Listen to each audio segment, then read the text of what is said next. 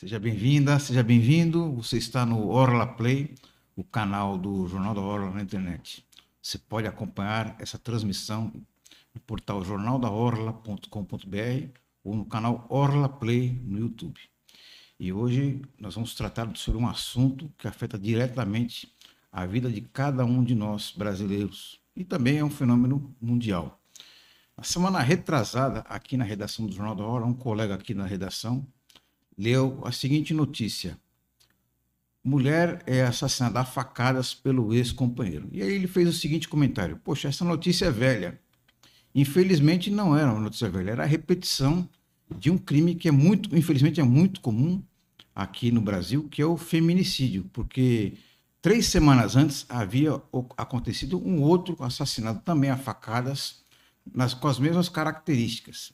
E o feminicídio é um problema que é muito recorrente e a sociedade brasileira, de modo geral, insiste em perceber que é um problema real. E para falar sobre essa questão que é tão importante, estou recebendo aqui na redação do Jornal da Hora duas integrantes do Observatório Chega, a jornalista Nara Assunção e a designer gráfico Márcio Okida.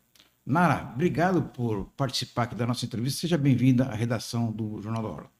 Obrigada, obrigada a todos que estão nos ouvindo, nos vendo também, né? Bom dia e obrigada pelo convite.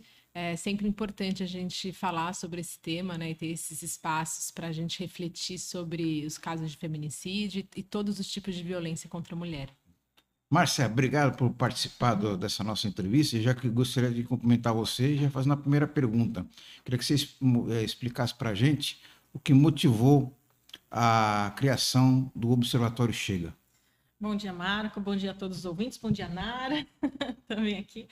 É sempre bom começar o dia já com, com falas e questionamentos tão importantes para a gente, né? Então, muito obrigada por essa oportunidade aí para o Observatório Chega mostrar o que a gente tem tentado fazer. Bom, ele começou, né? A Nara até depois ela pode falar melhor isso, porque ela que me convidou para entrar, né? Então a, ideia surgiu da cabeça da Raquel e da Nara, professoras, amigas, né? Que me chamaram um dia falando, Márcia, o que, que você acha? Topa entrar com a gente? Eu falei, lógico, né? Então foi por causa de uma, de uma de um depoimento, né, de uma aluna que chegou contando coisas que estavam acontecendo com ela e isso deu um start de falar, olha, a gente precisa, né, ver isso, que principalmente não apenas na universidade, né, é uma coisa que até a gente conversa sempre, deve ter muitos casos, a gente nem sabe, né, de casos que não necessariamente que acontecem na, dentro só da universidade, mas na família, em casa, no dia a dia, né, e de repente a universidade pode ser esse espaço de escuta, de acolhimento, né, onde você não que você tenha que necessariamente se expor e isso, esse caso todo mundo conhecer, mas tem algum lugar onde você pode ser amparado, né? Eu costumo dizer o seguinte: se quiser ir lá e ficar só sentadinho escutando, ok. E a gente já percebeu isso, né, Nara? Que às vezes só de você escutar outras pessoas e você ter passado por um caso, escutar alguém falando que passou por um caso, já faz com que você se sinta, olha, estou entre iguais, né? Posso realmente ter um acolhimento aqui, né? Então ele nasceu dessa necessidade. Aí tem sido uma busca constante aí para alcançar mais espaços, né? Alcançar que o nosso braço possa pegar mais pessoas aí. É verdade. Nara, a pior maneira de resolver um problema é fingir que ele não existe, né? E muitas vezes até está arraigado na cultura da sociedade de que é uma coisa normal essa violência contra a mulher, a violência nas mais diversas maneiras. Então eu queria que você ah, ajudasse a, a, a gente a pensar sobre isso. Quais os principais sinais de que está ocorrendo uma violência contra a mulher?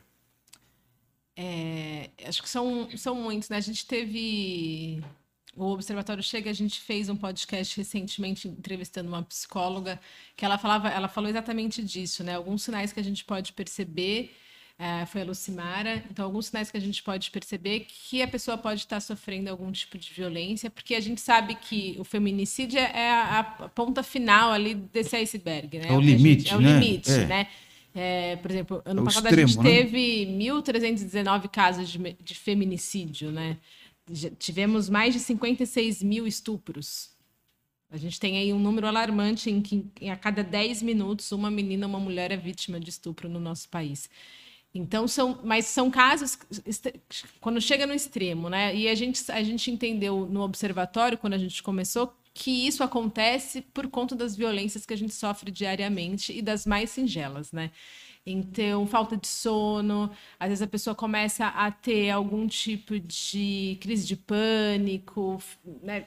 fica fora de si, assim, começa a ter um, um, um caso de, de depressão, você vai observando alguns sinais que a pessoa pode estar passando por, por esse tipo de, de situação e nos mais diferentes locais. Né? A gente sabe, infelizmente, que a maior parte da violência acontece dentro de casa.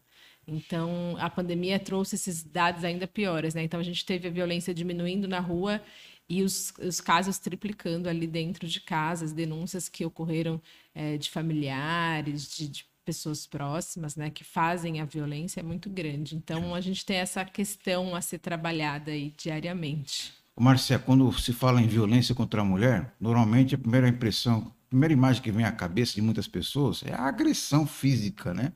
Mas a violência ela se dá de diversas maneiras, né?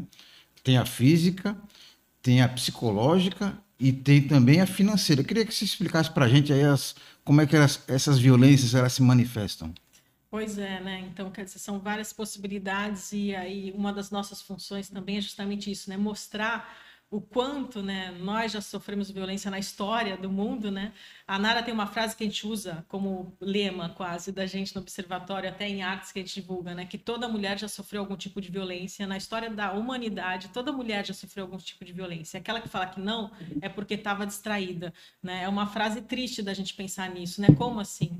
Ou porque... não reconheceu que era uma violência, né? que é mais triste ainda. É, né? Não reconheceu, não sabe. Que achou sabe. que é uma coisa normal, Sim, né? aquele, por exemplo, aquela, aquele fato de até estava vendo até hoje uma não sei não lembro agora se foi numa novela se foi numa novela uma cena de, uma, de um filme alguma coisa assim a mulher querendo trabalhar e o homem falando assim não porque a, pela lei né e a nossa história é muito nova, né? Se a gente for pensar. Pela lei, até pouco tempo atrás, a mulher só poderia trabalhar se o homem deixasse, né? expressasse por escrito. Isso não existe mais na lei, que bom, mas existe ainda homens que têm isso enraizado, né? Você só vai poder sair de casa, só vai poder trabalhar naquilo se eu deixar. Né? Isso é uma forma de violência. É, a mulher, se a mulher depende financeiramente do marido, do companheiro, de quem está com ela, e ela precisa, sei lá, de um, um dinheiro para comprar coisas básicas, roupa íntima, pão, e, e tem homem que fala: não vou te dar né? Não vou te dar, ou então dá aquele dinheiro contado e depois, quando volta, vai ver se comprou direito, né? Ou aquela violência de ficar falando que você não é suficiente, que você está errada, insistentemente, né? Repetindo, fazendo com que você aceite a verdade dele, né? Como se fosse a única e possível, que você tá louca. Não. Quantas vezes a gente não escuta em brigas, né? Ou discussões entre homens e mulheres, eu falo, não, porque você tá louca né? Uma das coisas, infelizmente, mais comuns, né? Eu já ouvi tanto isso. Você está tá descontrolada, né? Tá você está descontrolada. Pois é, está descontrolada. Ou é porque você está em que época? Está naquela época do mês? Quer dizer, são frases é. tristes, né? Que a gente precisa. E, e a questão também é que, por exemplo, a violência física, ela é visível, né? Sim. Você vê o que aconteceu. A, a violência, ela é né? explícita. É. E a violência psicológica, ela acontece durante anos, né? É. E às vezes a, a pessoa demora para entender que ela está vivendo dentro de um relacionamento abusivo, psicológico. Quando entende, às vezes tem todas essas complicações, é. de, né? Depende financeiramente. Uh, e aí, aí não consegue se livrar disso. Você não consegue se livrar. Então, são, são várias questões aí que a gente precisa falar, refletir, né, participar de encontros assim, de bate-papos assim, para que a gente mostre, ó, isso é, é, um tipo de violência, isso está errado, a gente tem, né, existe como denunciar isso, mas é, é muito complexo ainda, né? Porque a gente está nessa cultura. Porque, por exemplo, a gente teve outro dia um relato no observatório que ela não dependia financeiramente, mas ela recebia mais do que o companheiro. É. E isso causava para o companheiro uma. Ele não, ele não aceitava. Um, no mínimo um desconforto, é, né? Causava o, um desconforto. É, mach, é o que a manchava o, a honra machi, é, ma, de macho, né? Aquela imagem. Que é o que a Márcia falou, né? Se até um tempo atrás, se a gente pegar a história recente, a mulher não podia trabalhar. Então ela pode trabalhar. E quando a gente a, alcançou o mercado de trabalho, a gente alcançou para quê? Ah, para complementar a renda. É. Nunca então a mulher tinha o papel de complementar a renda da casa. E hoje a gente já mudou essa chave. Sim. Em muitos lares a mulher já é a cabeça-chave. Às vezes o homem tem relacionamentos que o homem Sim. assume o papel que, a, que era da mulher, antiga, só da mulher antigamente, de, de dono de casa. E, e só que lugares onde a mulher é muitos chefe, lares a não mulher aceitam, é chefe, né? o homem não aceita, Sim. né? Ter essa. Mas esses casos que tem a dependência financeira é, é, vamos dizer, mais visível, mas também tem a dependência emocional sim, das mulheres. Sim, e muitas vezes eh, estão relacionadas aos filhos, né? Ah, se eu separar, como é que vai ser dos meus filhos?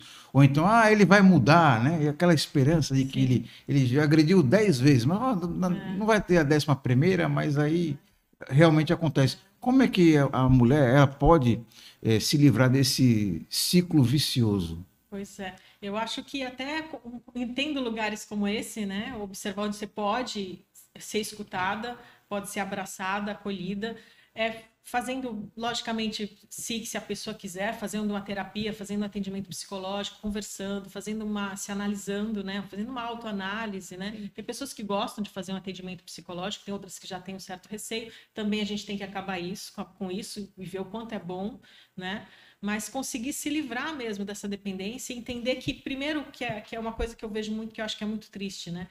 Ah, é muito natural, né, Nara, a gente ver a mulher se sentir culpada. Né? Eu tenho culpa porque eu tenho medo de me separar, eu tenho culpa porque, porque eu tenho essa dependência, a culpa é minha porque eu estou sofrendo, e não é, né? Porque isso daí são, dependendo se o relacionamento é de 20 anos mais ou menos, tanto faz, o homem que faz isso, ele vai criando na, na cabeça da, de nós, mulheres, né, a questão de que a gente precisa dele, né, e que quando se separar, as crianças vão sofrer, a culpa vai ser tua, se você não conseguir viver, a culpa vai ser sua, né, então vai criando um ciclo vicioso ali, né? E que a gente precisa entender que não é assim, né? Não existe essa... A gente precisa parar de naturalizar é, algumas coisas tudo muito também, natural, né? Então, até nesse, nessa última conversa que a gente teve com a, com a psicóloga Lucimar, ela comenta isso também. Ela fala, ah, às vezes, o ideal é você procurar ajuda, de, é. da forma que for, ou se você consegue ir numa terapia, faça terapia, conversar com amigas, com pessoas fora da família. Escrevendo. Tem, escrevendo, fazendo, arte, né? fazendo colocando fora. isso para fora de alguma maneira, né? E aí teve uma coisa que ela me falou que eu achei bem interessante,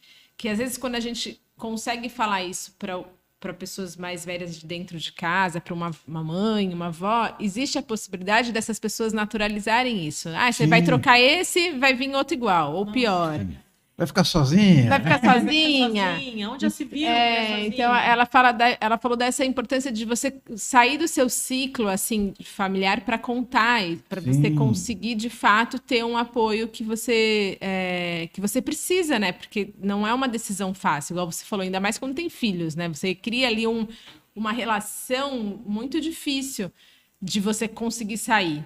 Então, o, o, o, primeiro passo, eu acho que é, é buscar ajuda para falar, assim, né? Pra, ou para ouvir, né? Para você ver que você não está sozinha. Isso acontece muito quando a gente fala, caso a pessoa fala, putz, eu não estou sozinha, né? Eu, eu, eu, sou mais uma, infelizmente. Isso. Né? O Marcia, a cultura brasileira tem uns, alguns provérbios famigerados, e um deles, acho que talvez o mais de, o pior deles, é o em, em, briga de marido e mulher não se mete a colher, né? Não é verdade. Logicamente, muito pelo contrário. Mas quando é, há uma agressão física, a gente chama a polícia. Né?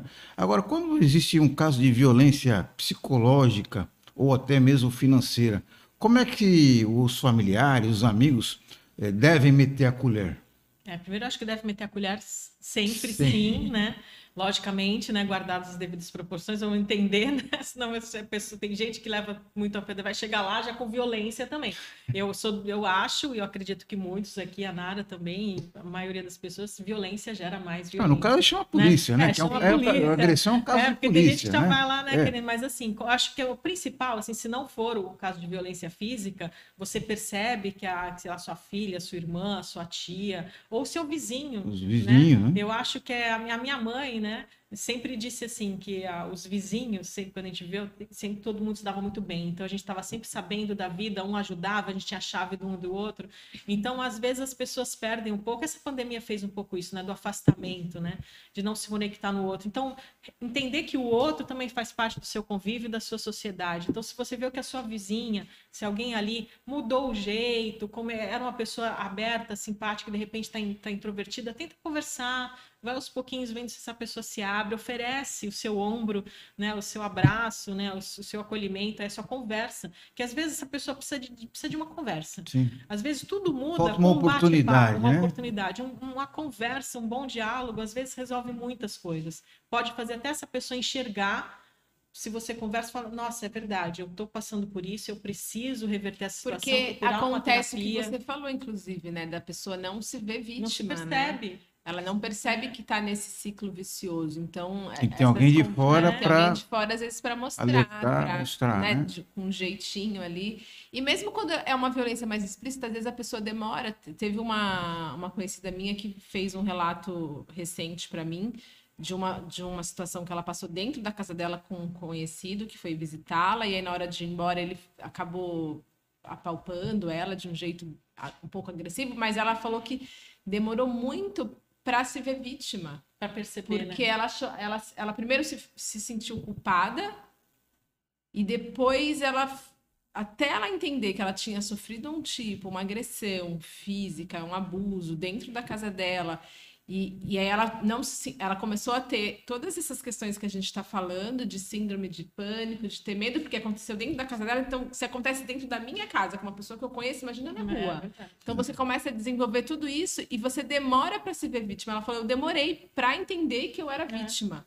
É. e para conseguir falar sobre isso com por isso que eu sumi, por isso que eu né, tô um pouquinho afastada, porque eu estava nesse processo de, de, de me culpar por algo que tinha acontecido e de, e, e de não ver, de me ver como é. vítima, né? Mas como culpada. Mesmo. Marcia, e, às vezes, e, e às vezes só, só para concluir, isso é, isso é tão eu digo assim, perceber isso nos alunos, não, mas como é que a pessoa não se enxerga? Não se enxerga, porque às vezes isso é tão constante, é. né? Já vi mulheres, né, nesse mesmo estilo que a Nara está falando, da, além dela se sentir culpada, por exemplo, num caso desse, é aquela velha que a gente escuta, né? Infelizmente, algumas máximas que a gente escuta aí, ah, isso aconteceu porque você se vestiu desse jeito, né? Já vi mulher parar de se vestir do jeito que se entende, que se gosta, que se conhece, porque acha que a roupa dela, a maquiagem é, dela... É, essa é uma questão que, eu já, já ia perguntar para você. Dizer, a gente está é, falando né? sobre a questão da culpa, que a mulher sente a Sim. culpa pela violência. E o pior que isso é quando o poder público, a autoridade, tem essa, essa, essa concepção. Essa é, se a mulher sofre uma violência, até um tempo atrás eu, eu acho que acontecia isso. A mulher ia numa delegacia, aí o delegado perguntava: escuta, mas o que você falou para ele? É. Que roupa você estava vestindo? E assim por diante. Nossa. Queria saber de vocês se esse tipo de comportamento dos representantes do poder público, no caso o delegado ou policial é, que está atendendo a ocorrência, isso aí mudou ao longo dos últimos anos? Ou não? Continuamos nessa triste sina?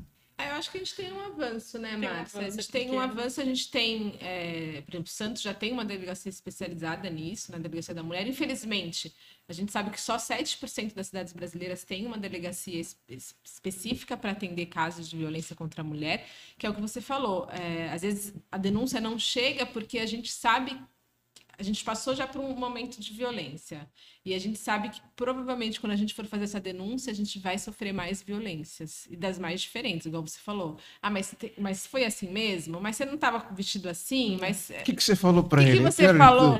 É só... E assim, e quando são casos mais graves, você inclusive tem que ficar repetindo aquela história sistematicamente, né? Eu assisti esses dias um, uma minissérie que um, acho que no Netflix que fala sobre isso, né? A mulher ela vai sofre uma violência, vai fazer a denúncia e aí você sofre diversas violências de você ter que ficar falando aquilo Novamente. e convencer as pessoas que você de fato sofreu aquela violência.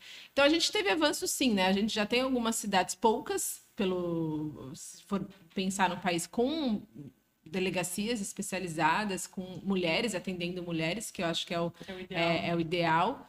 Mas a gente ainda tem tá muito atrás, né? A gente precisa avançar muito nesse é. sentido. Tem que mudar e não, além, além de ter isso, primeiro que básico, né? Ter mais delegacias especializadas, mais mulheres atendendo mulheres e que os homens parem de de ter de falar isso, né? Essa Sim. fala é inadmissível, Sim. né? Em todos os, não só apenas na, nos delegados, na, nas pessoas da lei, mas em todos os profissionais, né? A gente vê, teve esses dias aí o caso da, da daquela jogador que bateu numa juíza, né? Quer dizer que não admite esse tipo de coisa, né? Quer dizer a gente tem que ter, entender, né? E essa, esse tipo de fala que você citou, que a Nara estava falando, né? Esses acontecimentos, pedir para você repetir, repetir, faz com que as mulheres nem tenham coragem de ir no lugar, né? Então, quer dizer, eu não Desestimula, vou, né? né? Não vou é. lá. E fora os casos, teve casos já em Santos de mulheres que tá, de uma mulher, eu esqueci o nome da, da vítima agora, que, que, que foi, fez a denúncia, estava com o, o, processo todo contra o, o ex-companheiro, e, ex e, quando ela estava indo trabalhar, você lembra desse caso? Quando ela estava indo trabalhar bem cedinho,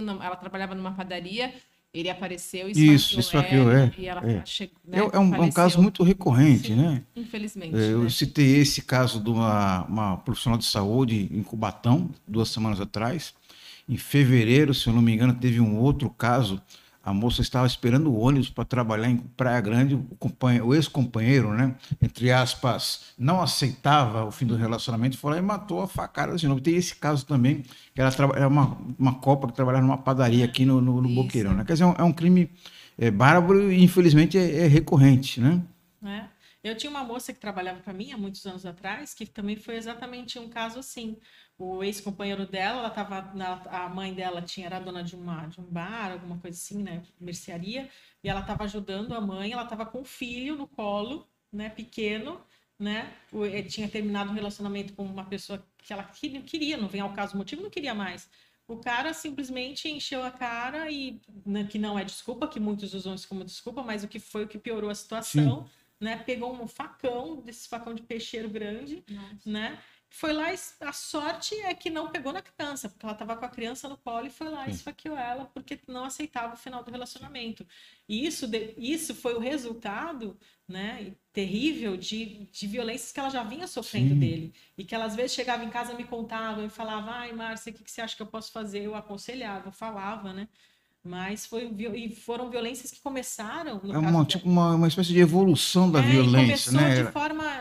Era só emocional, uma violência emocional, era aquela coisa, depois chegou na agressão, e da agressão foi lá e esfaqueou ela com o filho no colo, né? A gente estava falando sobre avanços na, nesse enfrentamento da violência, e um, sem dúvida, foi a Lei Maria da Penha, né? Agora, a grande dúvida é, ela está sendo aplicada realmente como deveria? O, o Poder Judiciário tem é, acolhido denúncias, tem é, é, dado sentenças baseadas na Lei Maria da Penha, ou na prática, ela, na maior parte dos casos, ela continua apenas no papel? Eu acho que, pelo que a gente tem visto, acompanhado, tem um papel importante, né? É, e a gente consegue ver um avanço por conta da lei, é, de você já ter isso, né? Alguns crimes que nem eram vistos como crimes antigamente já já estão lá, né? Hoje.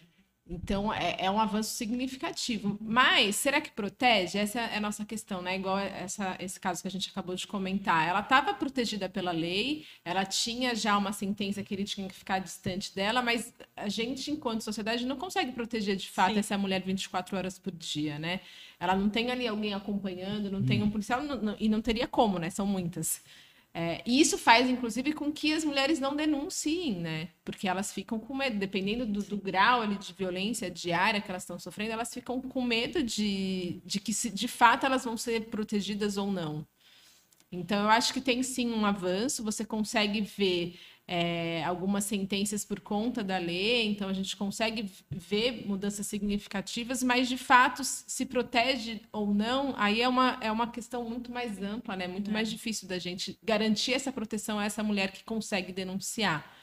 É... Precisa de um conjunto de ações né, é. maiores, né, mais na, da sociedade. Né? A Lucimara, nessa conversa que a gente teve, ela até comentou, que é uma psicóloga, de, por exemplo, existir mais núcleos de assistência gratuitos de atendimento psicológico. Né? Então, precisava de um conjunto de ações que fizesse com que essa lei pudesse ser mais aplicada, pudesse e, ter mais resultado. E, e, mudar. A gente também ainda vive numa sociedade muito patriarcal, é, né? Então, sim. a gente vê demais. políticas públicas sendo construídas principalmente, em sua maioria, por homens. Pelos homens, para os é, homens. Os juízes juízes ainda, em sua maioria pelos homens. Então você ainda tem também uma, legisladores, uma, legisladores Sim, é. um olhar muito masculino ainda referente a, a, todos esses assuntos, né? Que eu acho que atrapalha esses avanços. A gente vê algumas coisas absurdas assim, né? E aí você fala, ah, era um homem. É.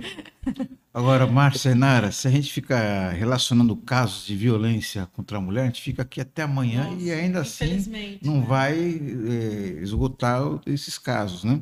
Eu queria só recorrer, é, remeter, lembrar aqui um caso bem recente é, envolvendo um coronel da PM que sistematicamente assediou uma policial militar que era subalterna dele. E agora se descobriu que esse comportamento dele era recorrente. Uma outra PM agora apareceu está denunciando as mesmas características de assédio. Então, eu gostaria de eh, falar com vocês sobre a questão do assédio no trabalho.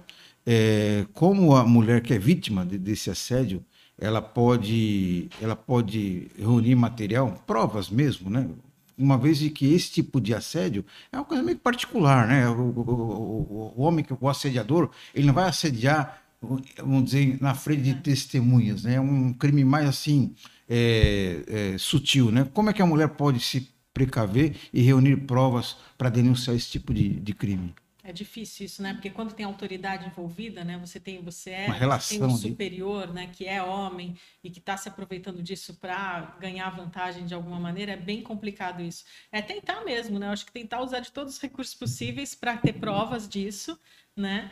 E tentar, e que aí também é difícil, né? A gente entende quanto é difícil, mas é, manter as crescer ao máximo, deixar claro, falar, olha, aqui aqui você não vem, aqui você comigo você não, né, não chega, não, não se mete, digamos assim, né, não faz esse tipo de coisa, mas a gente sabe que é difícil por causa de tudo, todas essas histórias que a gente tem de, de violência psicológica sofrida, muitas mulheres não conseguem isso, então aí precisam de alguém que ajude, mas eu acho que tentar reunir o maior número de provas possíveis, né? Tem, deixar bem claro que vai, olha, você vai na primeira oportunidade, na primeira vez, não deixar passar da primeira vez, acho que isso é o principal. Primeira vez que acontecer, já falar assim, olha, eu vou te denunciar agora. Ah, mas não vão acreditar em você. Não tem problema, eu vou te denunciar do mesmo jeito. Né? A- Prova-se, busca-se informações sobre quem é essa pessoa, o histórico dessa pessoa, o que ela fez, né? Porque essa, quando você tem essa questão da autoridade envolvida, é muito complicado.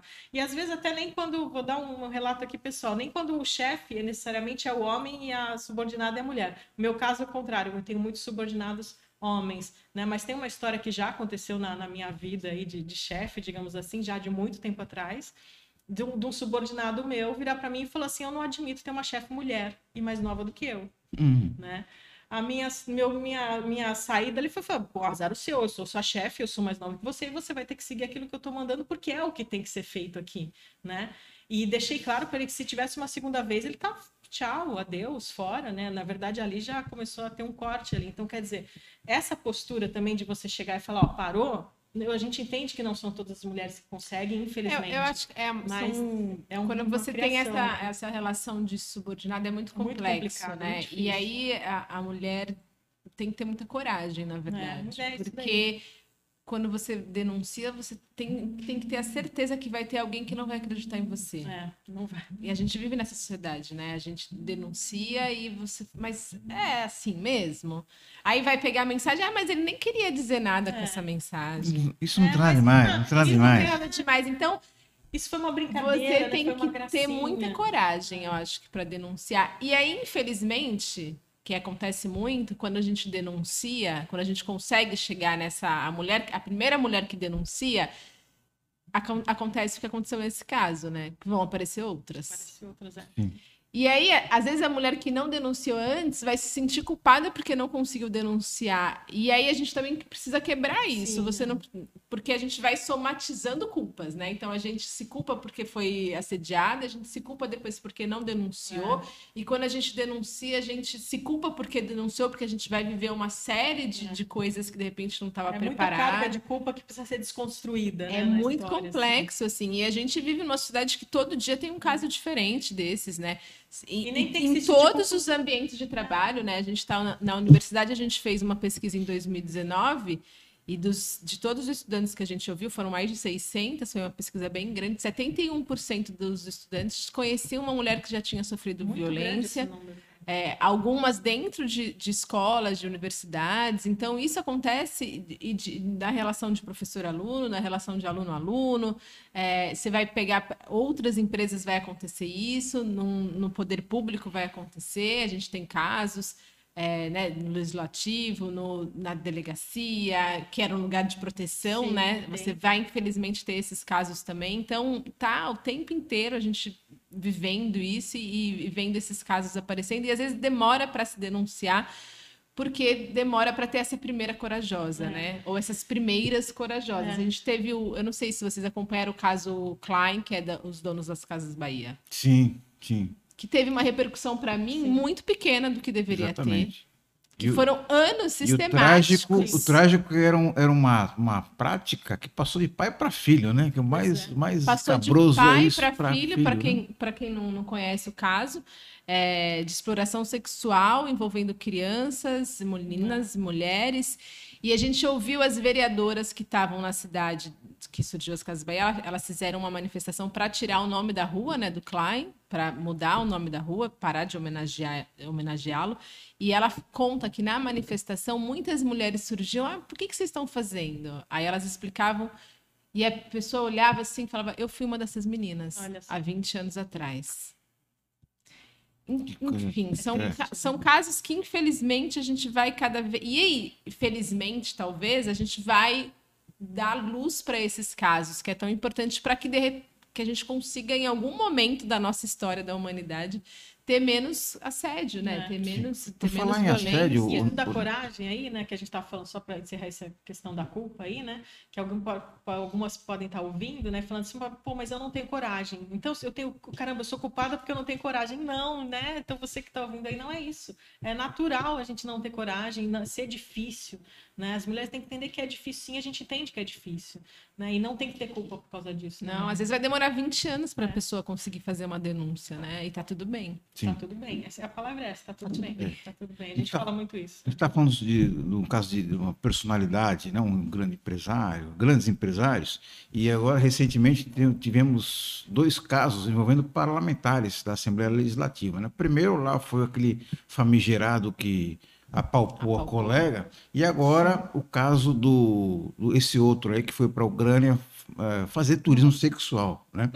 E, e aí o, o que me chama a atenção é que a, a grande parte da população se demonstrou indignada, né? Só que esses parlamentares, o comportamento desses parlamentares é muito comum entre a gente, né? Seja no transporte coletivo, seja mesmo fazendo turismo sexual, né? Então eu queria saber de vocês como é que a gente pode eh, realmente alertar esses casos entre os ditos cidadãos comuns de bem. Eu acho que denunciando sempre. Sempre que você souber de alguma coisa, fala, mostra, põe a boca no trombone. Porque, infelizmente, deve ter muito mais casos do que apenas esses. É, é triste a gente falar isso, mas deve ter muito mais. Né, E eu acho que cada pessoa também tem um papel na sociedade, Sim, né? A Márcia exatamente. falou um pouquinho de como surgiu o observatório, de um relato de uma aluna.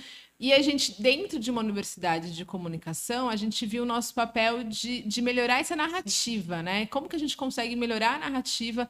É, eu acho que a gente está numa evolução boa enquanto jornalistas, né? Mas se a gente pega algumas notícias alguns títulos de notícias e algumas reportagens, a gente vê ainda a vítima sendo culpabilizada, então a gente precisa, a gente, a, o observatório surge nesse sentido também, assim, né, de, de construir junto uma nova narrativa para falar sobre violência contra a mulher, e aí quando a gente constrói essa narrativa diferente, a gente consegue fazer com que a pessoa que esteja lendo, ouvindo, vendo essa notícia entenda o que é uma violência contra a mulher, entenda que casos assim não podem ser naturalizados, né? Conheça esses que tem essa repercussão que precisa ter para esses casos para a gente falar não, não tá certo, vamos vamos à luta.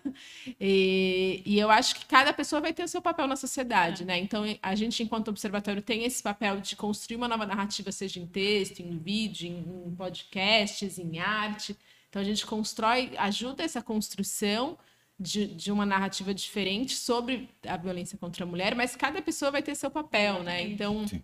É, aqui o jornal traz essa discussão, empresas podem trazer essa discussão para dentro das suas empresas, universidades também estão criando cartilhas. O que, que é assédio? Às vezes as, as coisas estão tão naturalizadas que a gente nem não sabe, né? sabe, ou acha que não sabe, né? Ou É. fala, ah, não É sabia. uma coisa natural, né? É, O- Sempre o- foi, Marta, na minha época era assim, né? Então é, é- é- a gente precisa entender o nosso papel na sociedade e entender que essa é uma luta de todo mundo e que todo mundo pode fazer, criar uma campanha, fazer um, uma- um debate dentro da sua empresa, criar cartilhas, bate-papo, um é. bate-papo, isso de escola, dos pequenininhos até. É, isso que eu, eu- eu, queria falar com vocês. É uma, infelizmente, é uma construção cultural e- construção, e, né? familiar. A gente É, não pode negar e- que existe uma história aí, né? De quantos, quantos, quantos. É, anos, gerações, né? Isso é Então, uma, a gente precisa uma questão histórica. isso, e é. não é fácil. E eu, eu acho que uma estratégia interessante é abordar esse assunto na escola. Então eu queria saber de vocês, de que maneira abordar isso na escola e a partir de que idade, por exemplo? Ah, eu acho que muito assim, a, eu sou, não sou mãe, eu sou tia, né? E eu já falei assim. Que é quase igual, né? É, é, eu acho que eu sou uma tia-mãe, de verdade. A minha irmã mesmo fala que eu sou uma tia-mãe. E já falei isso em vários encontros do, do observatório, assim, que eu acho que é de pequenininho, né? De pequenininho que a gente vai. Então, aquela, aquelas mulheres e pais que estão vindo, que são pais e mães de meninos, a Nara agora é mãe de um menino lindo, que é o Tom, né? E é mãe já de uma menina linda, que é a Luna, amiga do meu sobrinho, Lorenzo. Mas eu sempre, a gente sempre conversa muito, né? E, e, é, e, é, no exemplo, né? Criança é muito de exemplo, né? Então, às vezes, você não precisa nem ter uma conversa muito. Somente se estou falando de criança pequena, meu sobrinho tem sete anos, mas desde muito pequenininho. Eu lembro de quando ele entrou na escola, eu fiz um comentário lá do quanto ele, ele se identificava e gostava, entendia as meninas, como é que era, né? Quando ele começou a ver desenho e filme, ele achou o máximo existir a, a Capitã Marvel. Ele falava, nossa, a Capitã Marvel é a mais poderosa de todas, né? E eu nem sabia direito, sabia mais do que eu, quer dizer, ele entendeu, né? Pode parecer uma coisa boba, mas ele, tá, ele consegue entender aí que a mulher é igual, que até no, no mundo, universo deles, desenhos animados são iguais, né? E na maneira, a maneira que você constrói, né, de, da não violência, né? A linguagem da não violência ser em casa, desde sempre, com todos, né? Isso vai fazer com que essa criança já cresça com essa cabeça aí, né? E eu acho que o exemplo é o máximo. O exemplo funciona mais do que você chegar, que nem tem gente que pega a criança, fala de um jeito mais agressivo, porque é o jeito da pessoa, ou mais incisivo. Né? Às vezes isso não funciona tão bem quanto o exemplo. Né? Então, mostra como é que você, homem, trata as mulheres que estão à sua volta, como é que é a relação com as amiguinhas que vão estar à sua volta. Né? Escuta, lê sobre mulheres, lê livros de mulheres, mostra músicas cantadas sobre mulheres, mostra as mulheres na, na como exemplos. Né? Mulheres, o Lourenço adora bombeiro, né? coisas assim, herói, brigada de herói, né? que ele gosta de coisa assim. E eu sempre falo, poxa, olha, mas tem uma menina, tem uma mulher, tem uma amiguinha, você não tem uma amiguinha sua que queira ser, sei lá, bombeira, né? Então, é dando esses exemplos que eu acho que a gente consegue fazer com que isso permaneça na consciência da, daquele menino que vai se tornar um homem, né? Então, acho que nós, mulheres e pais de família, a gente tem uma responsabilidade muito grande na construção da consciência desse menino e como é que ele vai ser um homem depois. Muito bem. Então, encerrando aqui nossa conversa, não é nem uma entrevista, é uma conversa sobre um assunto tão importante que, no meu entender, devia ser debatido todos os dias.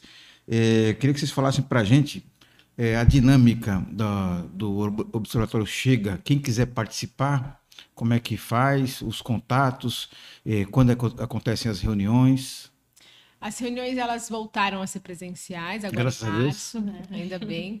A gente teve início em 2019, se eu não me engano com reuniões presenciais também, veio a pandemia, a gente ficou, não paramos de produzir em nenhum momento, mas a gente estava meio capenga ali, é. né, tentando entender qual era o papel, e, e num momento super importante, né, que a gente estava vendo os, os, números de violência crescendo e a gente sem conseguir fazer muita coisa, mas a gente voltou agora em março com as reuniões presenciais, a gente se encontra toda quarta-feira, das seis às sete, é, na universidade, na, Santa, na Universidade de Santa Cecília, ali no bloco M, na sala 321, que foi onde surgiu a primeira, o primeiro relato, olha só que importante, né? O primeiro relato que fez com que o observatório surgisse foi nessa sala de uma aluna e a gente entendeu o nosso papel, acho que. E aí a gente faz o convite para a população que queira participar, não são só os alunos, todo mundo pode participar das reuniões, outras universidades também, né? A gente é, gostaria de, de, expandir cada vez mais essa, essa discussão que é, é tão importante da gente ter, porque a gente. A Márcia falou do acolhimento,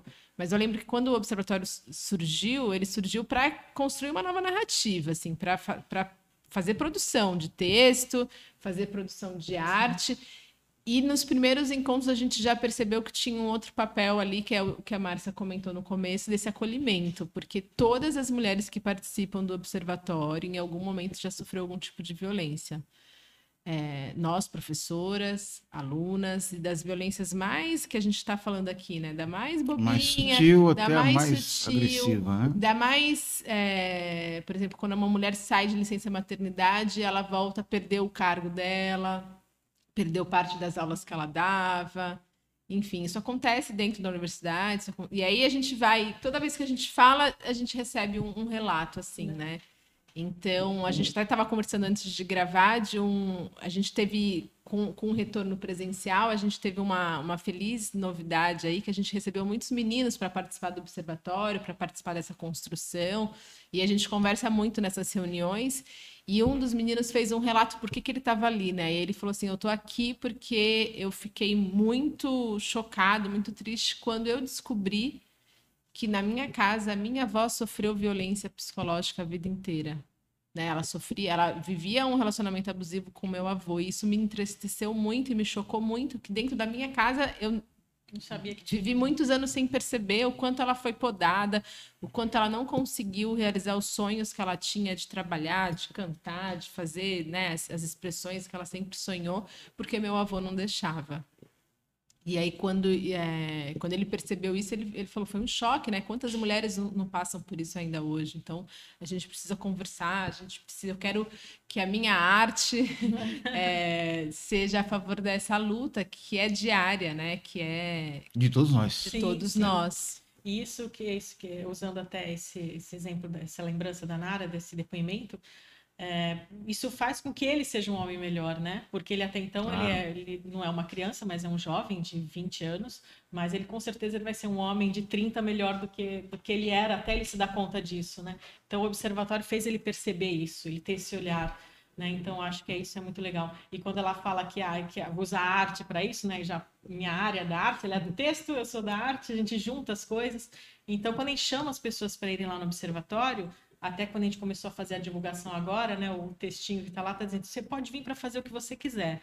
Se você gosta de fotografar, bora lá com a gente fotografar, filmar, escrever. A gente precisa de muita gente para fazer matéria, escrever, fazer pesquisa. Quer, quer desenhar, quer fazer arte, quer fazer uma ilustração que conte isso, uma música que fale disso, né? Reverter isso, colocar isso para fora, ou simplesmente, ah, eu, eu não tenho coragem de fazer nada disso. Não tem problema nenhum, né? Vai lá, senta, escuta. Né? Pode fazer porque tudo, inclusive pode, nada. Pode, inclusive nada. Porque se você escutar, né? Você tá lá quietinho, escutou, na boa, você vai sair dele sabendo o que a gente faz, isso vai reverberar em você e no outro, né?